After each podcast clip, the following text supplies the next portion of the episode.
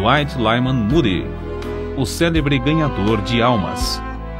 Um 1837, um 1899. Tudo aconteceu durante uma das famosas campanhas de Moody e Sankey para salvar almas. A noite de uma segunda-feira tinha sido reservada para um discurso dirigido aos materialistas. Carlos Bradlaugh, campeão do ceticismo, então no zênite da fama, ordenou que todos os membros dos clubes que fundara assistissem à reunião. Assim, cerca de 5 mil homens, resolvidos a dominar o culto, entraram e ocuparam todos os bancos. Moody pregou sobre o texto. A rocha deles não é como a nossa rocha, sendo os nossos próprios inimigos os juízes. Deuteronômio, capítulo 32, versículo 31. Eis os detalhes desse interessante episódio, relatado em sua biografia. Com uma rajada de incidentes relevantes e comoventes de suas experiências com pessoas presas ao leito de morte, Moody deixou que os homens julgassem por si mesmos quem tinha melhor alicerce sobre o qual deviam basear sua fé e esperança. Sem querer, muitos dos assistentes tinham lágrimas nos olhos. A grande massa de homens, demonstrando o mais negro e determinado desafio a Deus estampado nos seus rostos, encarou o contínuo ataque de Moody aos pontos mais vulneráveis, isto é, o coração e o lar. Ao findar, Moody disse: Levantemo-nos para cantar Ó vinde vós aflitos. E, enquanto o fazemos, os porteiros abram todas as portas para que possam sair todos os que quiserem. Depois, faremos o culto, como de costume, para aqueles que desejarem aceitar o Salvador. Uma das pessoas que assistiu a esse culto disse: Eu esperava que todos saíssem imediatamente, deixando o prédio vazio. Mas grande massa de cinco mil homens se levantou, cantou e assentou-se de novo. Nenhum deles deixou seu assento. Moody então disse: Quero explicar quatro palavras: recebei, crede, confiai, aceitai. Um grande sorriso passou de um a outro em todo aquele mar de rostos. Depois de falar um pouco sobre a palavra recebei, fez um apelo. Quem quer recebê-lo? É somente dizer: Quero. Cerca de cinquenta dos que estavam em pé e encostados às paredes responderam: Quero. Mas nenhum dos que estavam sentados. Um homem exclamou: Eu não posso. Ao que Moody replicou: Falou bem e com razão, amigo. Foi bom ter falado. Escute e depois poderá dizer: Eu posso. Moody então explicou o sentido da palavra crer e fez o segundo apelo. Quem dirá: Quero crer nele, de novo, alguns dos homens que estavam em pé responderam, aceitando, mas um dos dirigentes de um clube bradou: Eu não quero. Moody, vencido pela ternura e compaixão, respondeu com voz quebrantada: Todos os homens que estão aqui esta noite têm de dizer: Eu quero ou eu não quero. Então, levou todos a considerarem a história do filho pródigo, dizendo: A batalha é sobre o querer só sobre o querer. Quando o filho pródigo disse: Levantar-me-ei, a luta havia sido ganha, porque alcançara o domínio sobre a sua própria vontade. É com referência a este ponto que depende tudo hoje. Senhores, tendes aí em vosso meio o vosso campeão, o amigo que disse: Eu não quero. Desejo que todos aqui, que acreditam que esse campeão tem razão, levantem-se e sigam o seu exemplo, dizendo: Eu não quero. Todos ficaram quietos. Houve grande silêncio até que, por fim, Moody interrompeu, dizendo: Graças a Deus. Ninguém disse eu não quero. Agora quem dirá eu quero? Instantaneamente, parece que o Espírito Santo tomou conta do grande auditório de inimigos de Jesus Cristo, e cerca de quinhentos homens puseram-se de pé, as lágrimas rolando pelas faces e gritando: Eu quero! Eu quero! Clamaram até que todo o ambiente se transformou. A batalha foi ganha. O culto terminou sem demora, para que se começasse a obra entre aqueles que estavam desejosos de salvação. Em oito dias, cerca de dois mil foram transferidos das fileiras do inimigo para o exército do Senhor. pela rendição da vontade. Os anos que se seguiram provaram a firmeza da obra, pois os clubes nunca se ergueram. Deus, na sua misericórdia e poder, os aniquilou por seu evangelho. Um total de 500 mil preciosas almas ganhas para Cristo é o cálculo da colheita que Deus fez por intermédio de seu humilde servo, Dwight Lyman Moody. R. A. Torrey, que o conheceu intimamente, considerava-o com razão o maior homem do século XIX, isto é, o homem mais usado por Deus para ganhar almas. Não é exagero dizer que, hoje em dia, muitas décadas depois de sua morte, os crentes se referem ao seu nome mais do que a qualquer outro nome depois dos tempos dos apóstolos. Que ninguém julgue, contudo, que Dwight Lyman Moody era grande em si mesmo ou que tinha oportunidades que os demais não têm. Seus antepassados eram apenas lavradores que viveram por sete gerações, ou duzentos anos, no Vale do Connecticut, nos Estados Unidos. Dwight nasceu a 5 de fevereiro de 1837, de pais pobres, o sexto entre nove filhos. Quando era ainda pequeno, seu pai faleceu e os credores tomaram conta do que ficou, deixando a família destituída de tudo, até da lenha para aquecer a casa em tempo de intenso frio. Não há história que comova e inspire tanto quanto a daqueles anos de luta da viúva, mãe de Dwight. Poucos meses depois da morte de seu marido, nasceram-lhe gêmeos, e o filho mais velho tinha apenas 12 anos.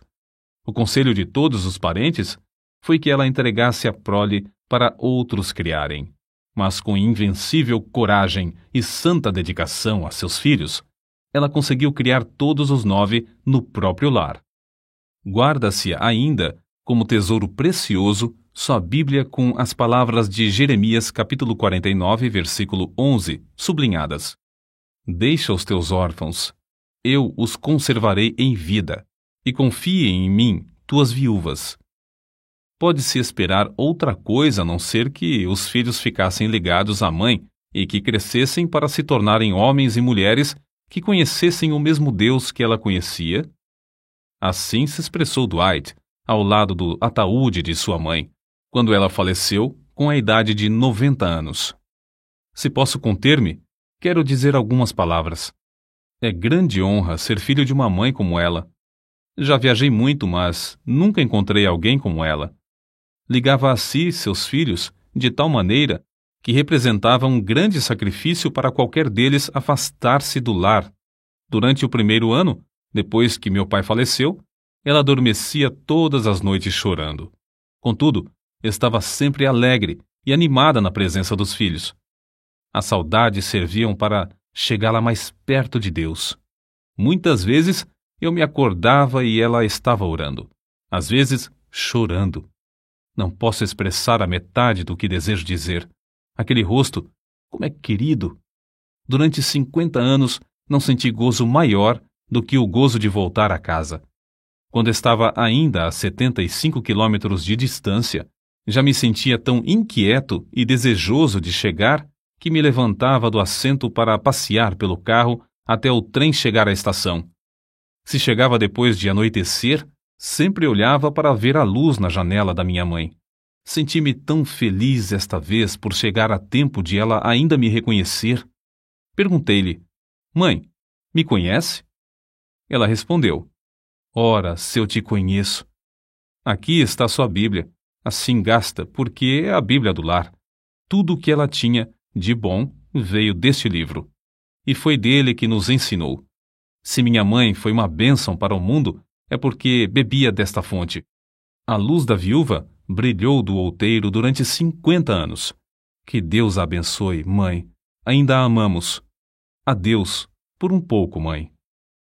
Ao contemplar o êxito de Dwight Lyman Moody, somos constrangidos a acrescentar: Quem pode calcular as possibilidades de um filho criado num lar onde os pais amam sinceramente ao Pai Celestial a ponto de chamar diariamente todos os filhos para escutarem a sua voz na leitura da Bíblia e reverentemente clamarem a ele em oração. Todos os filhos da viúva Moody assistiam aos cultos nos domingos e levavam merenda para passar o dia inteiro na igreja. Tinham de ouvir dois prolongados sermões, e, no intervalo, assistir à escola dominical. Dwight, depois de trabalhar a semana inteira, achava que sua mãe exigia demais, obrigando-o a assistir aos sermões, os quais não compreendia. Mas, por fim, chegou a ser agradecido a essa boa mãe pela dedicação nesse sentido. Com a idade de 17 anos, Moody saiu de casa para trabalhar na cidade de Boston, onde achou emprego na sapataria de um tio seu. Continuou a assistir aos cultos, mas ainda não era salvo. Notai bem os que vos dedicais à obra de ganhar almas. Não foi num culto que Dwight Moody foi levado ao Salvador. Seu professor de escola dominical, Eduardo Kimball, conta: Resolvi falar-lhe acerca de Cristo e de sua alma. Vacilei um pouco em entrar na sapataria. Não queria embaraçar o moço durante as horas de serviço.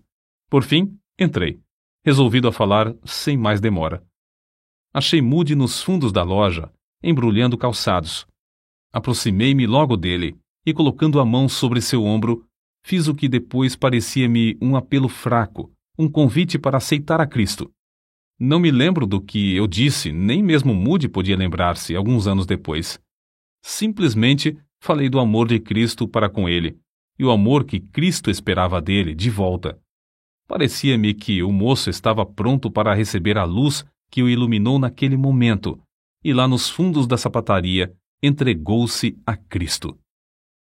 Na história dos crentes, através dos séculos, não há crente que fosse, no zelo, menos remisso, e no espírito, mais fervoroso em servir ao Senhor, desde a conversão até o dia da morte, do que Moody de Norfield.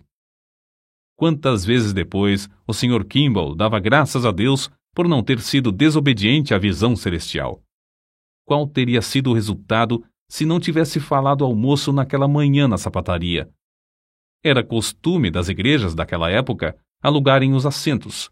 Moody, logo depois da sua conversão, transbordando de amor para com seu Salvador, pagou o aluguel de um banco percorrendo as ruas, hotéis e casas de pensão à procura de homens e meninos que pudessem enchê-lo em todos os cultos.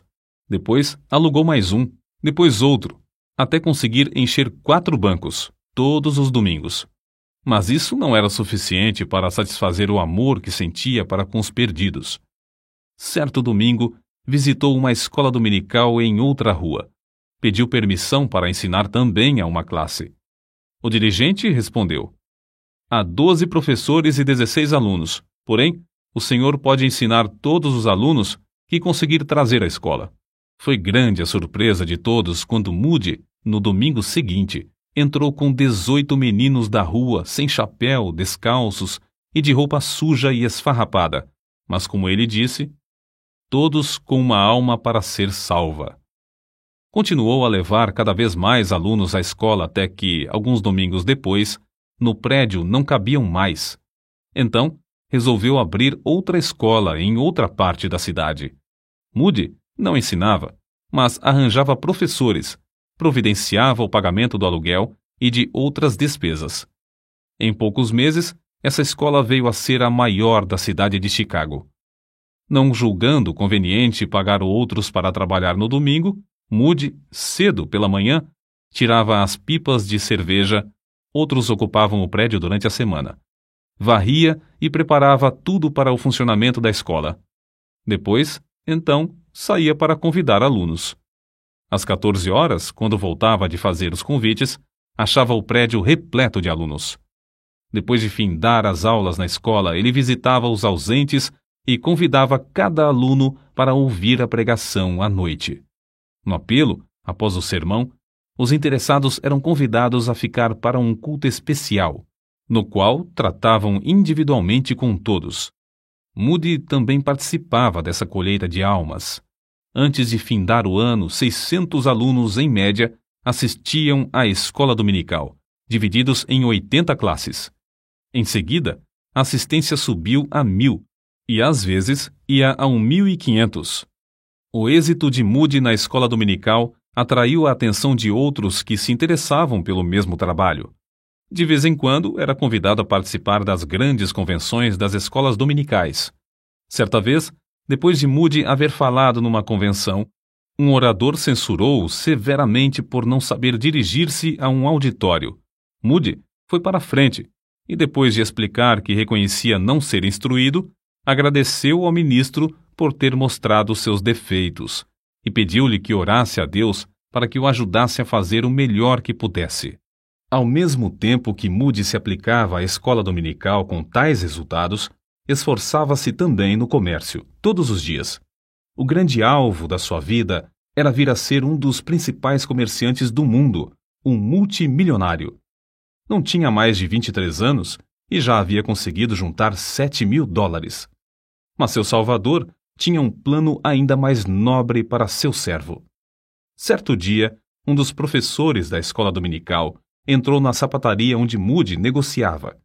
Informou de que estava tuberculoso e que, desenganado pelo médico, resolvera voltar para Nova York e aguardar a morte. Confessou-se muito perturbado, não porque tinha de morrer, mas porque até então não conseguira levar ao Salvador nenhuma das moças da sua classe de escola dominical. Moody, profundamente comovido, sugeriu que visitassem juntos as moças em suas casas, uma por uma. Ao visitarem uma, o professor falou-lhe seriamente acerca da salvação da sua alma. A moça deixou seu espírito leviano e começou a chorar, entregando-se ao Salvador. Todas as outras moças que foram visitadas naquele dia fizeram o mesmo. Passados dez dias, o professor foi novamente à sapataria. Com grande gozo informou a Moody que todas as moças se haviam entregado a Cristo. Resolveram então convidar todas para um culto de oração e despedida na véspera da partida do professor para Nova York. Todos se ajoelharam e Moody, depois de fazer uma oração, estava para se levantar quando uma das moças começou também a orar. Todos oraram, suplicando a Deus em favor do professor. Ao sair, Moody suplicou: Ó oh Deus, permite-me morrer antes de perder a bênção que recebi hoje aqui. Moody, mais tarde, confessou: eu não sabia o preço que tinha de pagar, como o resultado de haver participado na evangelização individual das moças. Perdi todo o jeito de negociar. Não tinha mais interesse no comércio. Experimentara um outro mundo e não mais queria ganhar dinheiro. Oh, delícia de levar uma alma das trevas deste mundo à gloriosa luz e liberdade do Evangelho. Então, não muito depois de casar-se, com a idade de 24 anos, Moody deixou um bom emprego cujo salário era de 5 mil dólares por ano, um salário fabuloso naquele tempo, para trabalhar todos os dias no serviço de Cristo, sem ter promessa de receber um único cêntimo. Depois de tomar essa resolução, apressou-se a ir à firma B.F. Jacobs e Companhia, onde, muito comovido, anunciou: Já resolvi empregar todo o meu tempo no serviço de Deus. Como vai manter-se? Ora, Deus me suprirá de tudo, se Ele quiser que eu continue, e continuarei até ser obrigado a desistir. É muito interessante notar o que ele escreveu não muito depois, a seu irmão Samuel. Caro irmão, as horas mais alegres que já experimentei na terra foram as que passei na obra da escola dominical. Samuel, arranja uma classe de moços perdidos, leva-os à escola dominical, pede a Deus sabedoria e instrui-os no caminho da vida eterna. Ao mesmo tempo em que Moody descrevia sua alegria, foi obrigado a deixar a pensão, a alimentar-se mais simplesmente e a dormir num dos bancos do salão. Acerca de seu desprendimento ao dinheiro, R. A. Torrey fez esta observação. Ele, Moody, disse-me que se tivesse aceitado lucros provenientes da venda dos inários por ele publicados, eles somariam um milhão de dólares.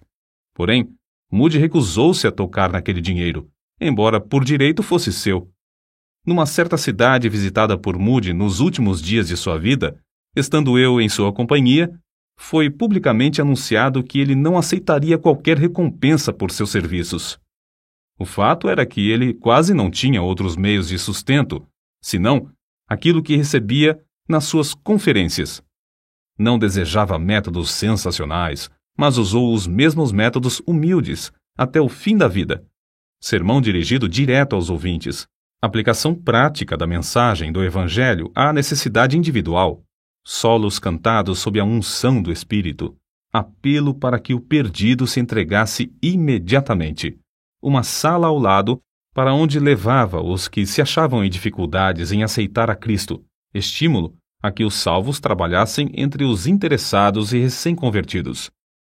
Uma hora de oração ao meio-dia, diariamente, e cultos que duravam dias inteiros. O próprio Moody afirmou: Se estamos cheios do Espírito e de poder, um dia de serviço com poder vale mais do que um ano de serviço sem esse poder. Se estamos cheios do Espírito, ungidos, nossas palavras alcançarão os corações do povo.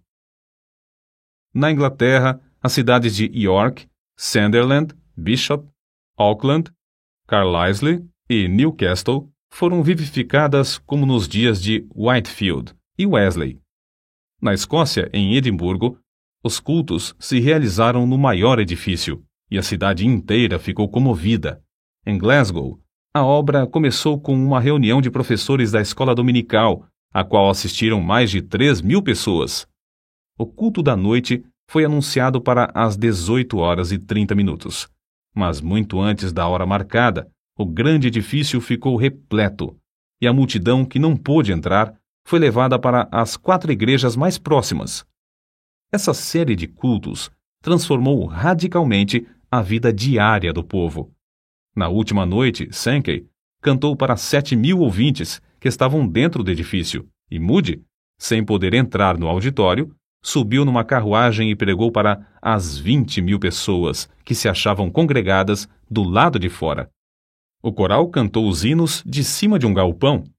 Em um só culto, mais de duas mil pessoas responderam ao apelo para se entregarem definitivamente a Cristo. Durante o verão, pregou em Aberdeen, Montrose, Brechin, Forfar, Huntley, Inverness, Arbroath, Fan, Nairn, Elgin, Ferris, Grantown, Keith, Rothsay e Campbellton. Muitos milhares assistiam a todos os cultos. Na Irlanda, Moody pregou nos maiores centros com os mesmos resultados, como na Inglaterra e Escócia. Os cultos em Belfast continuaram durante 40 dias. O último culto foi reservado para os recém-convertidos, que só podiam ter ingresso por meio de bilhetes, concedidos gratuitamente. A essa reunião estiveram presentes 2.300 pessoas. Belfast fora o centro de vários avivamentos, mas todos concordam em que nunca houvera um avivamento antes desse com resultados tão permanentes. Depois da campanha na Irlanda, Moody e Sankey voltaram à Inglaterra e dirigiram cultos inesquecíveis em Sheffield, Manchester, Birmingham e Liverpool. Durante muitos meses, os maiores edifícios dessas cidades ficaram superlotados de multidões desejosas de ouvir a apresentação clara e ousada do Evangelho por um homem livre de todo interesse e ostentação. O poder do Espírito manifestou-se em todos os cultos, produzindo resultados que permanecem até hoje. O itinerário de Moody e Sankey na Europa findou-se após quatro meses de cultos em Londres. Moody pregava alternadamente em cinco centros, e cada um deles foram realizados 60 cultos, com exceção de Victoria Hall, 45 cultos. Os números da assistência nos servem para compreender algo da grandeza dessa obra durante esse período. Agricultural Hall, 720 mil pessoas, Bow Road Hall, 600 mil presentes, Camberwell Hall, 480 mil, Haymarket Opera House, 330 mil ouvintes, e Victoria Hall, 400 mil. Vale acrescentar aqui o seguinte: as diferenças entre as denominações quase desapareceram. Pregadores de todas as igrejas cooperavam numa plataforma comum para a salvação dos perdidos. Abriram-se de novo as Bíblias e houve um grande interesse pelo estudo da Palavra de Deus. Quando Moody saiu dos Estados Unidos em 1873, era conhecido apenas em alguns estados, e tinha fama apenas como obreiro da escola dominical e da Associação Cristã de Moços. Mas quando voltou da campanha da Inglaterra em 1875, já era conhecido como o mais famoso pregador do mundo. Contudo, continuou o mesmo humilde servo de Deus. Foi assim que uma pessoa que o conhecia intimamente descreveu sua personalidade. Creio que era a pessoa mais humilde que jamais conheci. Ele não fingia humildade. No íntimo do seu coração, rebaixava-se a si mesmo e superestimava os outros. Ele engrandecia outros homens e, sempre que possível, arranjava para que eles pregassem. Fazia tudo para não aparecer. Ao chegar novamente aos Estados Unidos, Moody recebeu convites para pregar, vindos de todas as partes do país. Sua primeira campanha, em Brooklyn, foi um modelo para todas as outras. As denominações cooperavam. Alugaram um prédio que comportava 3 mil pessoas. O resultado foi uma grande e permanente obra. Durante um período de 20 anos, ele dirigiu campanhas com grandes resultados nas maiores cidades dos Estados Unidos, Canadá e México. Em diversos lugares, as campanhas duraram até seis meses. Em todos os lugares, Moody proclamava clara e praticamente a mensagem do Evangelho. Em suas campanhas, havia ocasiões que eram realmente dramáticas. Em Chicago, o circo Fort Paul com uma tenda de lona que abrigava 10 mil pessoas sentadas e outras 10 mil em pé, anunciou espetáculos para dois domingos. Moody alugou a tenda para realizar cultos pela manhã. Os donos achando muita graça em tal tentativa. Mas no primeiro culto a tenda ficou repleta. Foram tão poucos os que assistiram aos shows do circo à tarde que os donos resolveram não fazer sessão no segundo domingo. Entretanto, o culto evangelístico realizou-se sob a lona no segundo domingo. O calor era tanto que dava a impressão de matar a todos.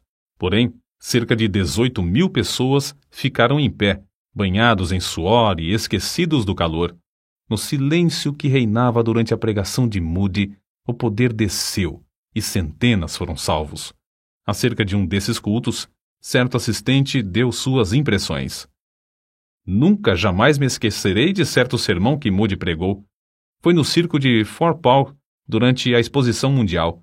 Estavam presentes cerca de 18 mil pessoas, de todas as classes e de todas as qualificações. O texto do sermão foi: Pois o Filho do Homem veio buscar e salvar o que se havia perdido. Grandiosa era a unção do pregador, parecia estar em íntimo contato com todos os corações daquela massa de gente. Moody disse repetidamente: Pois o Filho do Homem veio, veio hoje ao circo Fort Paul, para procurar e salvar o que se perdera. Escrito e impresso parecia um sermão comum, mas as suas palavras, pela santa unção que lhe sobreveio, tornaram-se palavras de espírito e de vida. Durante a exposição mundial, no dia designado em honra de Chicago, todos os teatros da cidade fecharam porque se esperava que todo o mundo fosse à exposição a seis quilômetros de distância. Porém, Moody alugou o Central Music Hall e R. A. Torrey testificou que a assistência era tão grande que ele só conseguiu entrar por uma janela dos fundos do prédio. Os cultos de Moody continuaram tão concorridos que a exposição mundial teve de deixar de funcionar aos domingos por falta de assistência. Henrique Moorhouse, pregador escocês, dá a seguinte opinião acerca de Moody e seus discursos. Primeiro, crê firmemente que o Evangelho salva os pecadores quando eles creem e confiam na história simples do Salvador crucificado e ressuscitado. Segundo, espera a salvação de almas quando prega, e o resultado é que Deus honra a sua fé. Terceiro, prega como se jamais fosse realizar outro culto, e como se os pecadores nunca mais tivessem a oportunidade de ouvir o som do Evangelho. Seus apelos à decisão, agora mesmo, são comoventes. Quarto, consegue levar os crentes a trabalhar com os interessados depois do sermão.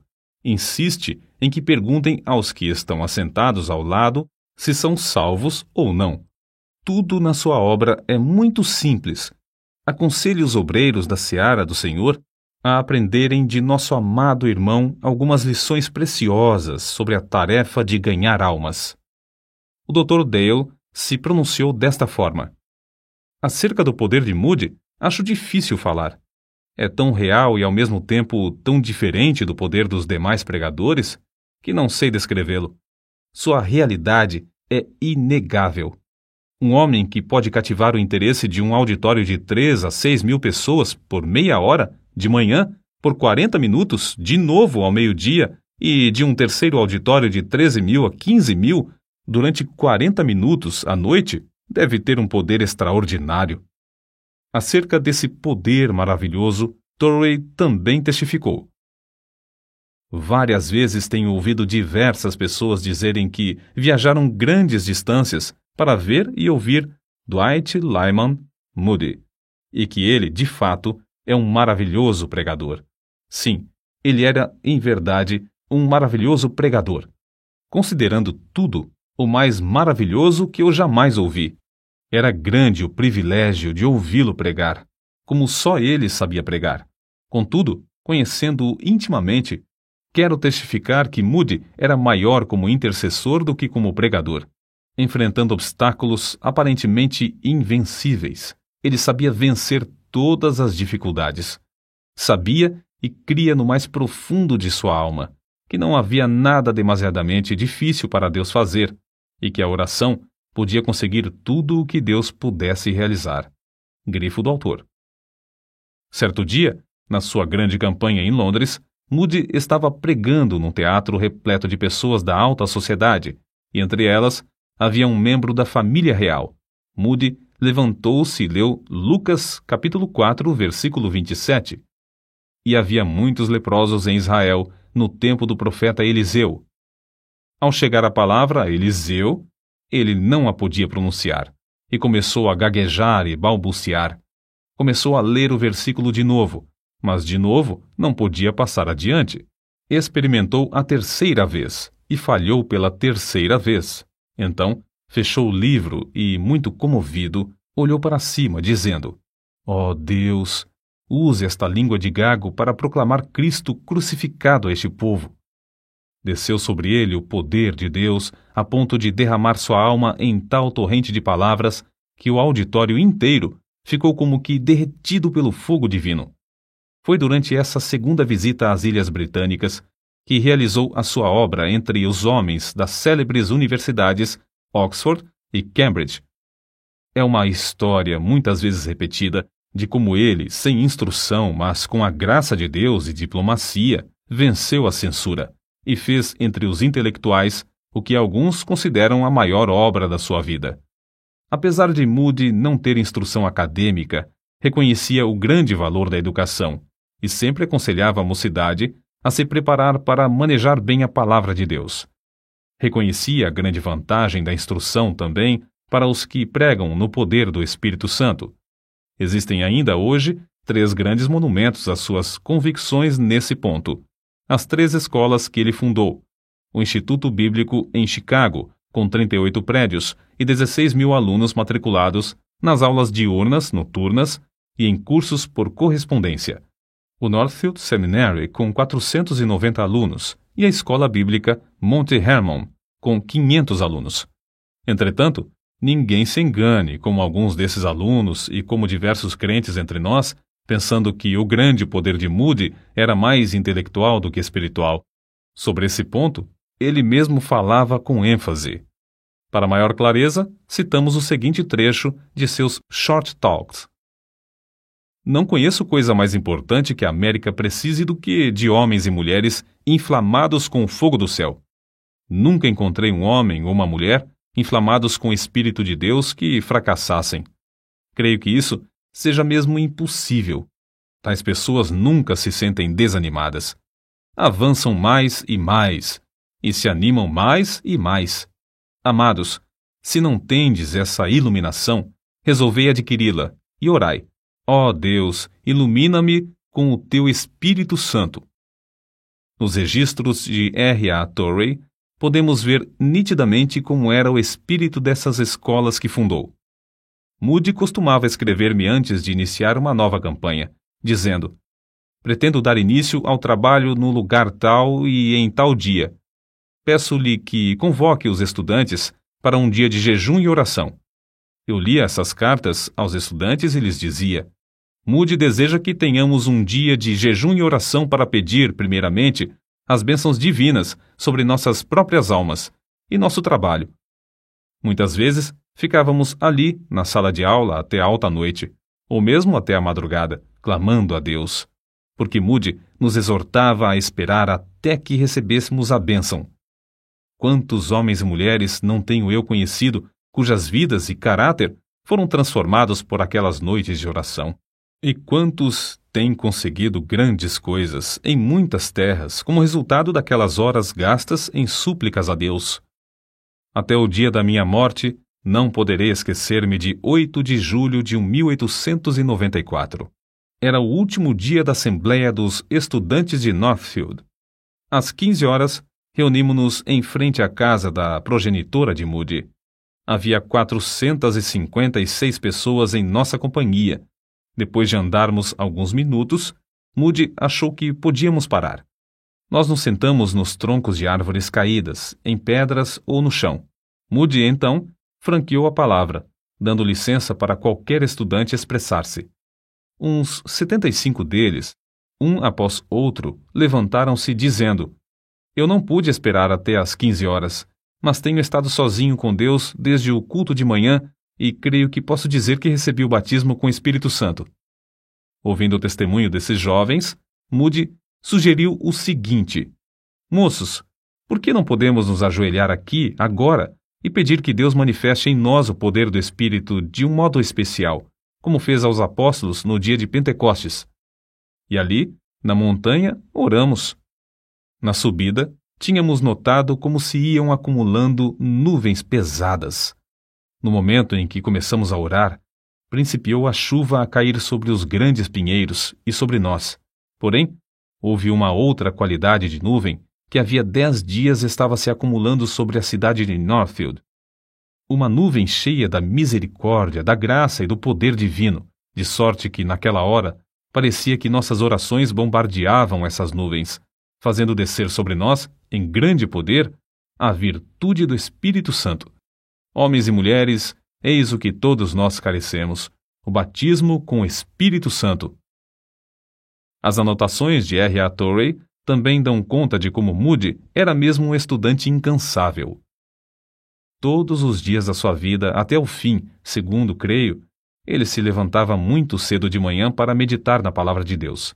Costumava deixar sua cama às quatro horas da madrugada, mais ou menos, para estudar a Bíblia. Um dia ele me disse: Para estudar, preciso me levantar antes que as outras pessoas acordem. Ele se fechava num quarto afastado do resto da família, sozinho com a sua Bíblia e com o seu Deus. Pode-se falar em poder, porém, ai do homem que negligenciar o único livro dado por Deus, que serve de instrumento por meio do qual ele dá e exerce seu poder. Um homem pode ler inúmeros livros e assistir a grandes convenções. Pode promover reuniões de oração que duram noites inteiras, suplicando o poder do Espírito Santo, mas se tal homem não permanecer em contato íntimo e constante com um único livro, a Bíblia, não lhe será concedido o poder. Se já tem alguma força, não conseguirá mantê-la, senão pelo estudo diário, sério e intenso desse livro. Tudo no mundo tem de findar. Chegou o tempo também para Dwight Lyman Moody findar o seu ministério aqui na Terra. Em 16 de novembro de 1899, no meio de sua campanha em Kansas City, com auditórios de 15 mil pessoas, pregou seu último sermão. É provável que soubesse que seria o último. Certo é que seu apelo era ungido com poder vindo do alto, e centenas de almas foram ganhas para Cristo. Para a nação, a sexta-feira, 22 de dezembro de 1899, foi o dia mais curto do ano, mas para Dwight Lyman Moody, foi o dia que clareou foi o começo do dia que nunca findará. Às seis horas da manhã, dormiu um ligeiro sono. Então, os seus queridos ouviram-no dizer em voz clara: Se isto é a morte, não há nenhum vale. Isto é glorioso. Entrei pelas portas e vi as crianças, dois de seus netos já falecidos. A terra recua, o céu se abre perante mim. Deus está me chamando. Então virou-se para sua esposa, a quem ele queria mais do que a todas as pessoas, depois de Cristo, e disse: Tu tens sido para mim uma boa esposa. No singelo culto fúnebre, Torrey, Schofield, Sankey e outros falaram à grande multidão comovida. Depois, o ataúde foi levado pelos alunos da escola bíblica Monte Hermon a um lugar alto que ficava próximo, chamado Round Top. Três anos depois, a fiel serva de Deus, Emma Moody, sua esposa, também dormiu em Cristo e foi enterrada ao lado do marido no mesmo alto, onde permanecerão até o glorioso dia da ressurreição. Contemplemos de novo, por um momento, a vida extraordinária desse grande ganhador de almas. Quando o jovem Moody chorava sob o poder do alto na pregação do jovem Spurgeon, foi inspirado a exclamar: Se Deus pode usar Spurgeon, ele me pode usar também. A biografia de Moody é a história de como ele vivia completamente submisso a Deus. Para esse fim, R. A. Torrey disse: O primeiro fator por cujo motivo Moody foi instrumento tão útil nas mãos de Deus é que ele era um homem inteiramente submisso à vontade divina.